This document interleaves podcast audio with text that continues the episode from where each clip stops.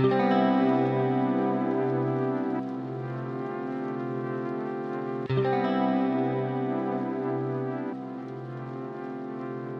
Becke, Sie sind Forschungsleiter am Institut für Arbeit und Wirtschaft an der Universität in Bremen und Sie werden unsere Tagung im Herbst durch einen Impulsbeitrag bereichern. Und hierzu wollen wir heute ins Gespräch kommen. Herr Becker, ähm, wenn Sie an das Symposium im Herbst denken, worauf freuen Sie sich denn? Ja, vielen Dank, Frau Linden.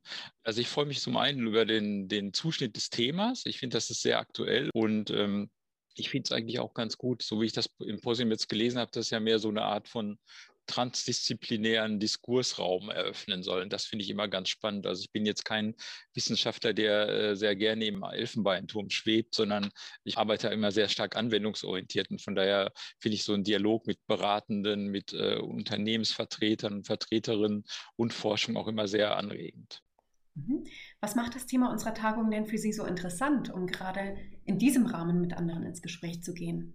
Ich denke, das Symposium ist sehr interessant, weil es diese Frage der Gemeinwohlorientierung von Unternehmen, welchen Beitrag Unternehmen zur nachhaltigen gesellschaftlichen Entwicklung leisten können, in den Mittelpunkt stellt. Wo genau sehen Sie denn da das Potenzial, gemeinsam weiterzudenken? Ich denke, dass man sicherlich das, diese Gemeinwohlorientierung noch mal ein bisschen mehr weiter ausbuchstabieren muss. Mich äh, schwingt damit immer die Frage der ökologischen Nachhaltigkeit, aber auch eben die Frage, wie ähm, die Arbeit zukünftig menschenwürdig gestaltet werden kann, und zwar global, also Decent Work weltweit und inwieweit man äh, Gemeinwohlorientierung auch ausdehnen kann auf die Sicherung und Entwicklung von gesellschaftlichen Infrastrukturen, ne? wie wir es jetzt auch in der Corona-Krise sehen, im Beispiel der Care-Infrastrukturen zum Beispiel oder aber auch der Mobilitätsinfrastrukturen. Das wären für mich äh, wesentliche Aspekte. Und da ist natürlich dann die Frage, wer sind denn eigentlich die wesentlichen Akteure, die das mit dem System der Wirtschaft bewegen können? Und da sind natürlich äh, Unternehmen, Führungskräfte, aber auch, ich finde, Mitarbeitende und betriebliche Interessenvertretungen ganz wichtige Akteure. Also eine geteilte Verantwortung, die Sie da sehen.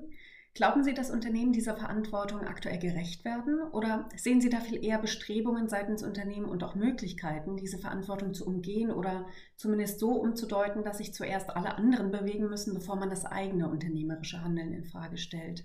Ja, ich glaube, da gibt es vielfältige Möglichkeiten, mehr als man denkt. Also eine ist sicherlich diese Möglichkeit des, des Greenwashing, ne? im Grunde genommen, wo man nach außen hin schöne CSA-Berichte erstellt und darstellt, dass man zum Beispiel dazu beiträgt, indem man irgendwelche Projekte unterstützt, zum Beispiel Bäume gepflanzt werden oder ähnliches, aber wo sich letztendlich an der Produktpolitik der Unternehmen oder auch der, der arbeitsökologischen Gestaltung, wie ich das immer nenne, von Produktionsprozessen und Strukturen relativ wenig ändert. Ne? Das ist sicherlich eine Politik, die eher so mit dem grünen Mantel äh, spielt.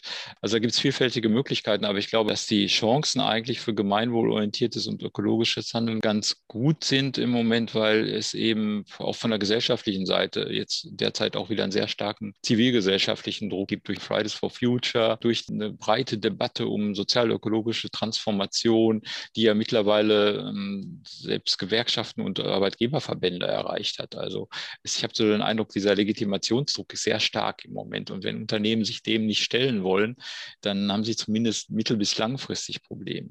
Mhm. Sie haben ja Ihren Beitrag betitelt mit Sinnansprüche von Beschäftigten als Achillesferse ökologischer Change-Prozesse.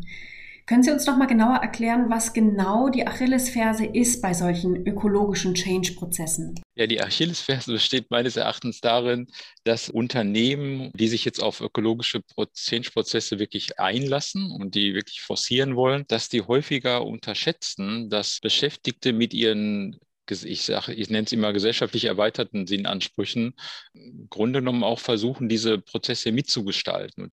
Und warum ist das eine Gefahr für ökologisch motivierte Transformationsprozesse aus Ihrer Sicht? Weil dann nämlich die Gefahr besteht, dass Mitarbeitende als äh, Promotoren, Unterstützer von diesen notwendigen ökologischen Verbesserungsprozessen oder Change-Prozessen sich zurückhalten oder vielleicht sogar mitunter, und das wollte ich ja am Beispiel eines Unternehmens auch zeigen, zu widerständigen Praktiken dagegen neigen.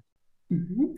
Wie genau diese widerständigen Praktiken ähm, in der Praxis tatsächlich aussehen, das erfahren wir wahrscheinlich über Ihren Beitrag. Herr Becke, Sie sind ja nicht nur in der Forschung tätig und können ähm, diese Art von Praktiken systematisch beobachten, sondern Sie beraten und begleiten Ihr Unternehmen. Aus welchen Branchen sind diese Unternehmen denn üblicherweise?